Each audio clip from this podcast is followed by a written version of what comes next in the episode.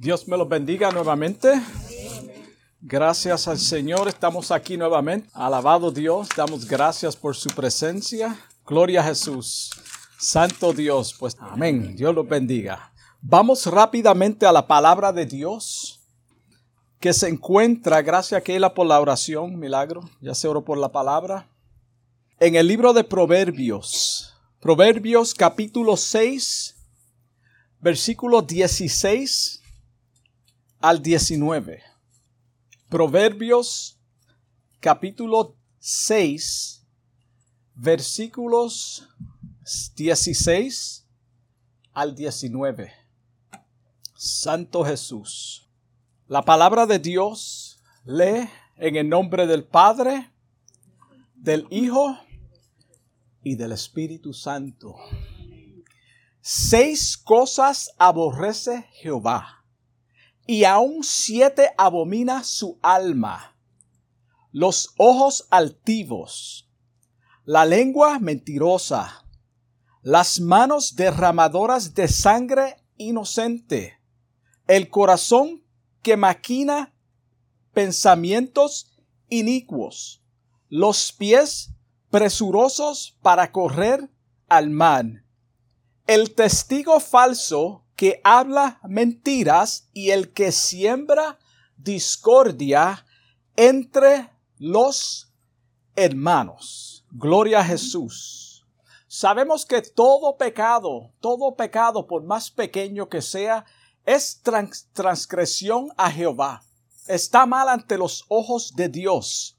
Cuando analizamos estos seis detestables pecados mencionados aquí, te darás cuenta que hay un sinnúmero de maldad que genera el corazón de todo ser humano cuando no es regenerado. Todo esto es lo que genera el corazón de la persona que no ha venido a los pies de Cristo y ha sido transformado a través de la sangre de Cristo. So esto es una identificación de este tipo de persona. Lo único que puede cambiar este estado es la obra redentora a través del el Espíritu Santo cuando rendimos nuestra voluntad totalmente a Él. Es la única forma que este comportamiento mencionado en estos versículos es transformado. No hay otra forma, porque esto es una descripción de quiénes somos sin Cristo. El versículo 16 dice que en este grupo de males hay seis cosas que aborrece Jehová. No es que Él la está mirando menos que las otras o más que, que, que lo que vamos a mencionar, y aún siete abomina su alma. La palabra abominación es rechazo y condena de algo que causa repulsión. Cuando algo te cae mal que tú lo vomitas, eso es algo que, que, que causa, es una abominación al cuerpo. Su abominación en la Biblia es una palabra usada con mayor frecuencia para indicar violaciones de las costumbres y prácticas divinas que el Señor ha establecido o instituido. Eso es lo que significa bíblicamente esa palabra tal como la palabra de Dios. So cuando nosotros violamos la palabra de Dios es una abominación a Jehová. ¿Por qué? Porque nuestra conducta vuelve a qué? A lo que mencionamos. Mientras nos mantenemos en la palabra de Dios, todas estas cosas, con la ayuda y la guianza del Espíritu Santo, son vencidas. El salmista dice en Salmo 119, 11, en mi corazón he guardado qué? Tus dichos. Los dichos no es otra cosa que la palabra de Dios. ¿Para qué? ¿Cuál es el propósito? Para no pecar contra ti. Para no pecar contra ti. No vamos a entrar o hablar de cada uno de estos males individualmente, porque de alguna forma u otra todos nos llevan a los a lo que queremos presentar en este día. Todas ellas. no vamos a hablar de una cada una individualmente.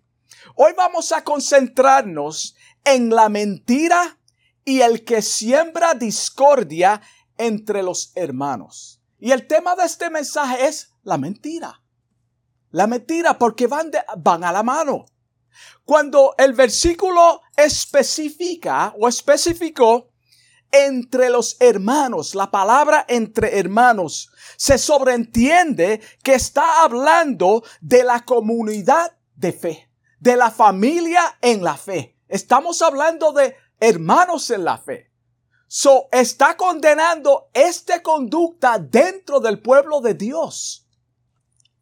Lo primero que quiero aclarar es que una media mentira es una mentira completa.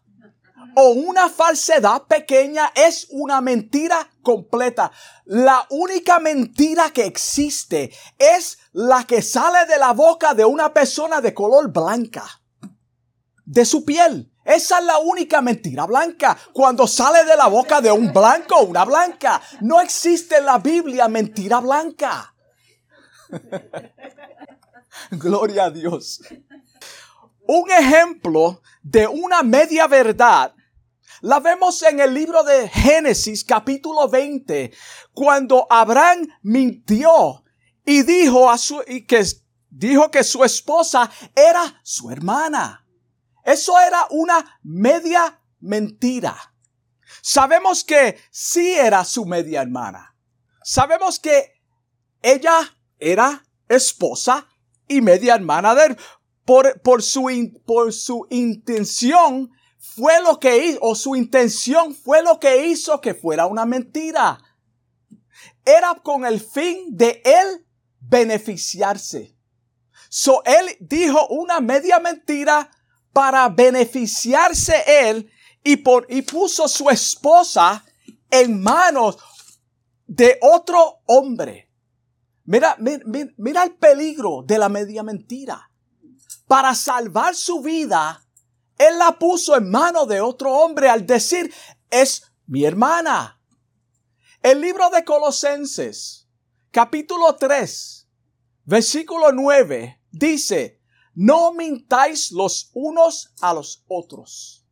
No mintáis los unos a los otros, habiéndoos despojado de qué? del viejo hombre con sus hechos. So a quién se está aplicando esto. Aquí vemos claramente que la mentira es producida por nuestra vieja naturaleza. La mentira es producida por nuestra vieja naturaleza. Cuando Satanás engañó a Eva en el huerto de Edén, fue con una media verdad. Él dijo una media verdad. En Génesis capítulo 3, versículo 1 dice, con que Dios ha dicho, ahí está la discordia. Con que Dios ha dicho, falsamente dijo que Dios había prohibido que comiesen de todo árbol, de todo árbol. Si vas al capítulo 2 de Génesis, versículo 16, ahí tú vas a ver que Jehová Dios le dijo al hombre, de todo árbol del huerto podrás comer. Ve la diferencia como lo torció. De todo puede comer excepto de uno. Mas del árbol de la ciencia del bien y del mal no comerás. Ahí está específico. Específicamente lo que él había establecido. El que se presta para sembrar discordia y destruir el carácter de su hermano en la fe, casi siempre exagera la verdad para dañar la reputación y el testimonio de los demás. Es, este es el fin y el propósito de la persona que está mintiendo, levantando calumnia, es para destruir a su hermano en la fe. En el libro de los Hechos, capítulo 6, perdón, versículo 11, podemos ver cómo operan los farsantes. Ahí hay un ejemplo. Dice, entonces persuadieron a unos hombres para que dijeran mentiras acerca de Esteban. Los testigos mentirosos dijeron, este hombre siempre habla contra el santo templo y contra la ley de Moisés. Sabemos que eso no era verdad. El que miente de otro y siembra discordia, persuade a otros, busca una audiencia para que lo respalden con el fin de qué? De destruir al otro. So, ¿qué fue lo que hicieron estas personas? Buscaron unos testigos falsos, persuadieron. En otras palabras, llaman a personas, reúnen a personas con el fin de convencerlos de que esta persona de quien ellos quieren atacar y destruir es de X manera. Esta conducta es aborrecida por Jehová. Es aborrecida por Jehová. Como pueblo de Dios, nunca debemos de reunirnos en sillas de escarnecedores con el propósito de desacreditar a ningún hermano en la fe, a nadie. Aunque no sea un cristiano, este no debe de ser el propósito del pueblo de Dios reunirse. Aunque la persona haya fallado, la Biblia especifica cómo se deben de tratar y disciplinar a aquellos que fallan. Primera de Pedro 5.8 dice, que tenemos que ser sobrios. El pueblo de Dios tiene que ser sobrio. Eso significa espirituales. Tenemos que ser espirituales y velar. Esto significa que estemos pendientes, no dar lugar al diablo. Estar pendientes y no dé lugar al diablo. No cedas, a sus demandas. Eso es lo que está diciendo. Cuando Él viene, no cedas. Porque vuestro adversario, Él es nuestro enemigo, no es el hermano. La persona que quiere destruir a ese, a ese hermano, esa hermana, ese es el enemigo que está sembrando discordia. Como león ruyente anda alrededor buscando a quien devorar. En vez de sentarnos como leones rugientes o jueces para facilitar el trabajo del adversario y destruir al hermano, mejor vamos a orar por él o por ella. Eso es lo que enseña la palabra de Dios. Eso es lo que enseña la Biblia. Gálatas 6.1 claramente dice, hermanos, otra vez, la comunidad de fe. Hermanos, si alguno fuere sorprendido en alguna falta. Mira, mira, la palabra de Dios es perfecta. Vosotros que sois que espirituales, que somos sobrios, restauradle. No dice lo contrario. Restauradle con espíritu de qué? De mansedumbre considerándote a ti mismo, no seas que tú también seas tentado. Gloria a Dios. ¿Dónde queda la misericordia de Dios en nuestro comportamiento hacia los demás? ¿Dónde queda? ¿Cómo nosotros podemos predicar a un Cristo misericordioso cuando nosotros no tenemos misericordia de otros? ¿Qué haría Jesús? Vamos a ver. En el libro de Juan capítulo 8 vemos que le trajeron a Jesús. Es una historia muy famosa, no la voy a contar. Una mujer que fue sorprendida en adulterio. Los líderes religiosos y el pueblo la querían matar, querían apedrearla. Y esa era la ley, tenían todo el derecho de hacerlo. ¿Qué fue lo que hizo Jesús? La perdonó. Este debe ser también nuestra actitud. Debe de ser nuestra actitud. El testigo falso, juntamente con el que siembra discordia entre los hermanos, los dos son mentirosos que caminan de la mano, por eso se encuentran en el mismo versículo. Date cuenta que hay un apóstrofe entre medio de los dos. No sé cómo se dice eso en español. So quedan en el mismo versículo, porque andan de, las, de la mano, no los podemos separar. El Señor no aprueba esta conducta, especialmente cuando sale de la boca de aquellos que se supone que sean luz en medio de las tinieblas. Si ves este tipo de conducta, si tú ves este tipo de conducta, no seas partícipe, sal corriendo, sal corriendo porque ahí no está Dios. En el libro de Salmos, capítulo 133, versículo 1, David expresó de la forma que debe ser la reunión de los santos. Ahí fue donde la expresó. Dice, dice la siguiente manera, mirad cuán bueno y cuán delicioso es habitar los hermanos juntos en qué discordia no en armonía. ¿Qué es la armonía? Estar junto en un mismo espíritu. ¿Cuál es el mismo espíritu? Jesucristo debe de ser el centro de nuestras reuniones. No otra cosa. El Señor nos llamó a paz y unidad, no a división y contienda. En Efesios capítulo 4, versículo 3, dice, solícitos en guardar la unidad del Espíritu en el vínculo de la paz. Un cuerpo, un cuerpo, un espíritu, como fuisteis también llamados a una misma esperanza de vuestra vocación. Proverbios 11, versículo 9, dice, que el hipócrita con su boca daña a su prójimo. Mas los justos, mira la, diferencia, con la sabiduría son librados.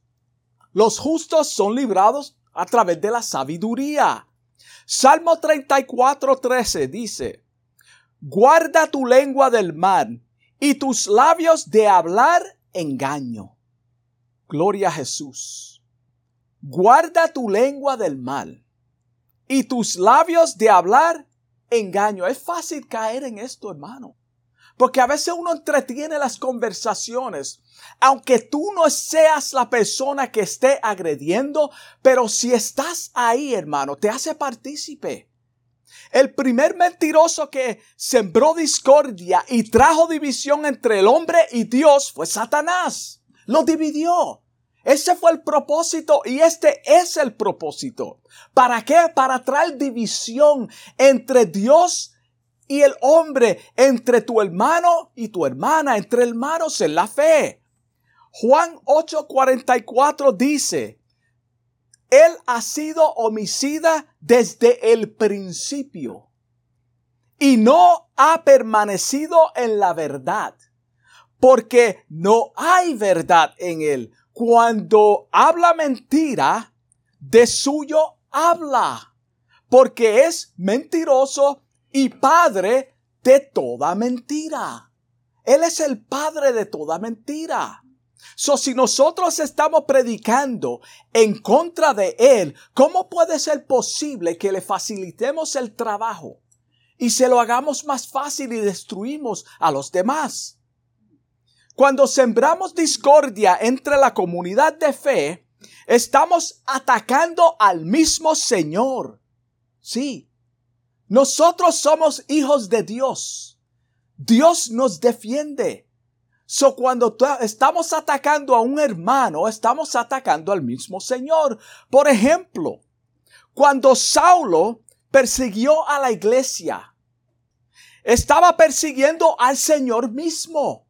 El Señor se lo dice. En el libro de Hechos, capítulo 9, versículo 4, el Señor le dice, Saulo, Saulo, ¿por qué me persigues? ¿Por qué me persigues? Cada vez que nos reunimos para menospreciar a un hijo o hija de Dios, estamos sembrando discordia entre el mismo pueblo de Dios. El Señor te dice en Santiago 4:11, mira cómo el Señor dice, no yo. Amados hermanos, no hablen más, esta es la nueva traducción, no hablen mal los unos de los otros. Si se critican y se juzgan entre ustedes, entonces critican y juzgan la ley de Dios. Mira, mira, cómo, cómo, cómo está escrito. En cambio, les corresponde obedecer la ley, no hacer función de jueces. So nosotros, Dios no nos llamó a ser jueces para condenar a la persona que ha fallado, sino a restaurarlos, a levantarlos, porque somos del mismo cuerpo. Ninguno somos perfectos, todos vamos a fallar. Debemos aborrecer lo que Dios aborrece. Todo lo que Dios aborrece, debemos de aborrecer. Zacarías capítulo 8, versículo 17 dice, y ninguno de vosotros piense mal en su corazón contra su prójimo. ¿En su qué? En su corazón. De ahí es donde emana la vida. Ni améis al el juramento falso, porque todas estas cosas que aborrezco, dice Jehová, estas son cosas que yo aborrezco. Eso es lo que dice Jehová. So debemos de aborrecer lo que él aborrece. Algunos piensan que si el resultado de su maldad, de su mentira, es para algo bueno, no hay nada malo porque al final el resultado es para una buena causa. Vamos a decir una mentira blanca, pequeña, porque es para una buena causa, es para el pueblo de Dios, es para el edificio de la iglesia. So vamos a exagerar un poco. No hay nada malo con eso. En el capítulo 5 del libro de los Hechos, Ananías y Zafira, su mujer, vendieron una propiedad y dieron un porcentaje para una buena causa. Eso era una buena causa. Pero mintieron al Espíritu Santo, mintieron al Espíritu Santo al traer solamente una parte. Ellos no tenían que venderla. No tenían que dar nada. El punto es que dijeron una media mentira. ¿Para qué? Para una buena causa. So no, no debemos de hacer eso. Eso es un ejemplo. Si decimos que somos el pueblo de Dios y hemos nacido de nuevo y tenemos al Espíritu Santo morando dentro de nosotros, debemos levantar a aquellos débiles en la fe. Es el trabajo de nosotros. No atacarnos, levantar al débil en la fe, aunque ande torcido, aunque sepamos que está torcido. El trabajo de la iglesia es restaurar a esa persona con un espíritu de mansedumbre. Esto es lo que hacía la iglesia primitiva. Ellos hacían esto. Resolvían los asuntos espiritualmente. Cuando había un problema, vamos a llamar una convocación y vamos a orar que el Espíritu Santo sea el centro y la palabra de Dios de cómo vamos a manejar este asunto. Y eso es lo que debe de suceder hoy en día también. ¿Qué es lo que dice el Espíritu Santo? ¿Cómo sabemos que el Espíritu Santo dijo eso? Por su palabra. Está todo en la Biblia. Vamos a buscar en la palabra cómo debemos manejar esto. La iglesia es afectada de una forma u otra cuando entra un espíritu de mentira y discordia entre los hermanos. Es destruida la iglesia. El que siembra discordia entre los hermanos es como una zorra pequeña que contamina negativamente a todos los demás. Es como una plaga, hermano, y todo el mundo comienza a correr con esta plaga y a ser contaminado. Y cuando vienes a ver, el ambiente es tan y tan pesado y todo el mundo está mirando a fulana, fulana de estar como la mentira que se le da levantado. Vamos a poner que sea algo cierto. Pero ¿por qué tenemos que criticar a esa persona? ¿Por qué tenemos que criticar a la persona? Salomón dice en Cantares capítulo 2 versículo 15, Cazadnos las zorras. Las zorras pequeñas que echan a perder las viñas. Mira la comparación. Una zorrita pequeña puede dañar toda la viña. Así es el pueblo de Dios. Debemos eliminar aquellas cosas que pueden perjudicar nuestra relación con Dios y los demás. Eliminarlas, no atenderlas, no darle lugar, no prestar el oído, no sentarte ahí. Romanos 15, 12 dice, cada uno de nosotros agrade a su prójimo en lo que es bueno. ¿Para qué? La edificación. Para la edificación. El engaño que hay en el corazón del perverso es lo que transforma una declaración en una mentira. Lo que hay en su corazón. Tú conoces a una persona por sus acciones por su corazón, lo que sale de la persona. Por eso es peligroso. ¿Qué te dice el corazón? Hermano, haz lo que dice tu corazón. Error. El corazón es dañino, es perverso. Más que todas las cosas. ¿Quién lo entenderá? Nuestros labios solo pronuncian palabras. Nuestros labios solo pronuncian palabras, pero la intención del, corazón es mala cuando no es transformado. Es mala.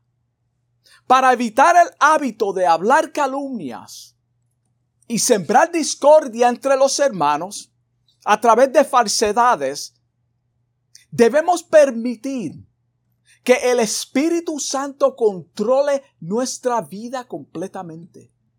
Que sea el Espíritu Santo que nos conduce, hermano.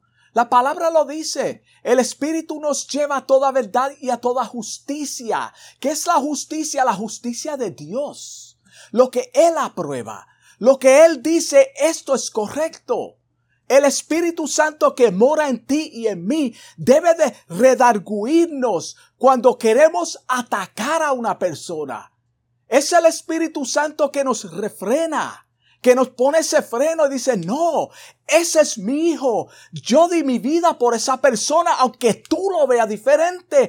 Esa persona es de acuerdo a mi corazón, no porque es una persona justa y buena, es que yo lo miro de esa forma. Deja de tú mirar la persona como tú quieres mirarla, por lo que está frente de ti. La falsedad solo lleva a la esclavitud y a la vergüenza. Eso es lo que lleva a la falsedad, a la esclavitud y a la vergüenza. Proverbio 17:4 dice, el malo está atento al labio inicuo. Wow.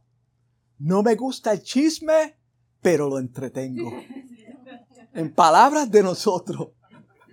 Solo que dice. el malo está atento al labio inicuo. Date cuenta que dice el labio, de, de, ¿qué es lo que pronuncia maldad? La boca, el labio. ¿Y dónde sale del corazón de quién? Del inicuo. Y el mentiroso escucha la lengua detractora. Wow. Esto sí que está bueno. Este chisme, vamos a... Fulano de tal no le diga a nadie, pero fulano de tal me dijo. Hermano, no. Reprenda al diablo. Cuando alguien venga de esa forma, vamos a orar por esa persona. Cristo dio la sangre por esa persona. La persona está mal, pues vamos a orar porque tú estuviste mal. Yo estuve mal, yo estaba perdido. Yo soy un pecador arrepentido que si no fuera por la sangre de Cristo, yo posiblemente fuese más malo que esa persona. So no puedo sentarme a juzgar a esa persona. Yo soy un mentiroso tal como esa persona. Soy un ladrón tal como esa persona. Soy un adúltero tal como esa persona. Ponte en el lugar de la persona. Mira lo que dice Romano. Tú que juzgas a otro, hace, hace lo mismo. Y ahí te da una lista de todas las cosas. Wow. Esto significa que ellos disfrutan escuchar los chismes de aquellos que mienten. Eso es sentarse en silla de escarnecedores para levantar calumnia, para destruir, para traer división. y hacer formar una comunidad de, personas superiores a los demás, hermanos, no. Proverbios 19:5 dice que el testigo falso no quedará sin castigo. El testigo falso no quedará sin castigo y el que habla mentira no escapará. En otras palabras, tú tampoco. No escapará. Dios va a traer juicio, hermano. Cada palabra que nosotros hablemos, cada vez que nosotros condenamos a alguien injustamente, cada vez que nosotros rechazamos a aquellas personas, tenemos que dar cuenta a Dios. Vamos a levantar a las personas, a restaurar a las personas, en vez de mirarlo como lo que son por fuera. Cada uno de nosotros, con esto concluyo, cada uno de nosotros necesitamos renovar todos los días o diariamente nuestras mentes todos los días. Esto es santificación. Necesitamos ser santificados todos los días, nuestra mente con la palabra de Dios para no caer en este mar que hemos mencionado. Todos nosotros, lavarnos todos los días a través de la palabra de Dios. El Espíritu Santo nos ayuda, nos lleva a la palabra y somos santificados y nos vamos pareciendo más a Cristo. Ninguno somos perfectos, como dije, pero con la ayuda del Espíritu Santo podemos mejorar nuestra conducta. Es con la ayuda del Espíritu Santo que podemos mejorar nuestra conducta. Filipenses 4:8 dice, por lo demás, hermanos, todo lo que es verdadero, no mentira, no falsedad, no división, no calumnia, no discordia, todo lo que es verdadero. Jesucristo definió lo que es verdadero. Él lo dijo, mi palabra es verdad. Mi palabra es verdad. Todo lo que es verdadero. So vamos a hablar la verdad entre la comunidad de fe que es la palabra de Dios. Mi opinión es mi opinión, pero la palabra es la verdad. Todo lo honesto, todo lo justo, todo lo puro, todo lo amable, todo lo que es de buen nombre, todo lo que es de buen nombre, hermano. Si hay virtud alguna, lo cual la hay en todas estas cosas, no está diciendo que a lo mejor puede encontrar una buena virtud en estas cosas. Eso no es lo que está diciendo. Está dándole énfasis, fuerza a esas palabras. Si hay virtud alguna, si alguna digno de alabanza, alguno digno de alabanza, en esto pensad. En esto pensad lo que aprendiste y recibiste y oíste. Mira, mira, mira el juego de palabras que hay aquí. Lo que aprendiste. ¿Qué fue lo que le dijo a Timoteo? Lo que aprendiste de tu abuela y tu mamá, que es la palabra de Dios. Aprendiste y recibiste. Hay una diferencia, hermano. Tú tienes que recibir la palabra de Dios. Ella tiene que germinar en el corazón y oíste y vistes en mí, mi ejemplo, mi testimonio. Nosotros somos ejemplo a un mundo que se pierde. Por eso nosotros tenemos en derredor una gran nube de testigos que nos están velando. Esto haced. Y el Dios de paz estará con vosotros. Gloria a Dios. Vamos a orar. Amantísimo Dios, gracias te doy por esta palabra que tú me has dado en esta hora, Señor. Te pido en el nombre de Jesús que ella, Dios mío, haya sido de bendición, de restauración para tu pueblo, Señor oyente, en esta hora, Señor. Te pedimos en el nombre de Jesús que tú nos ayudes, Señor que podamos, Señor, caminar en obediencia a tu palabra, Señor, a levantar al caído, a restaurar a aquella persona, Señor, que está atravesando por momentos difíciles, por pecados incontrolables, de acuerdo a la carne, Dios mío. Te pedimos, Señor, que tú les dé fuerza, que tú nos capacite a nosotros para que llevemos la palabra tuya, que es lo único que puede transformar esa vida, Señor. Gracias en el nombre de Jesús. Dios me lo bendiga.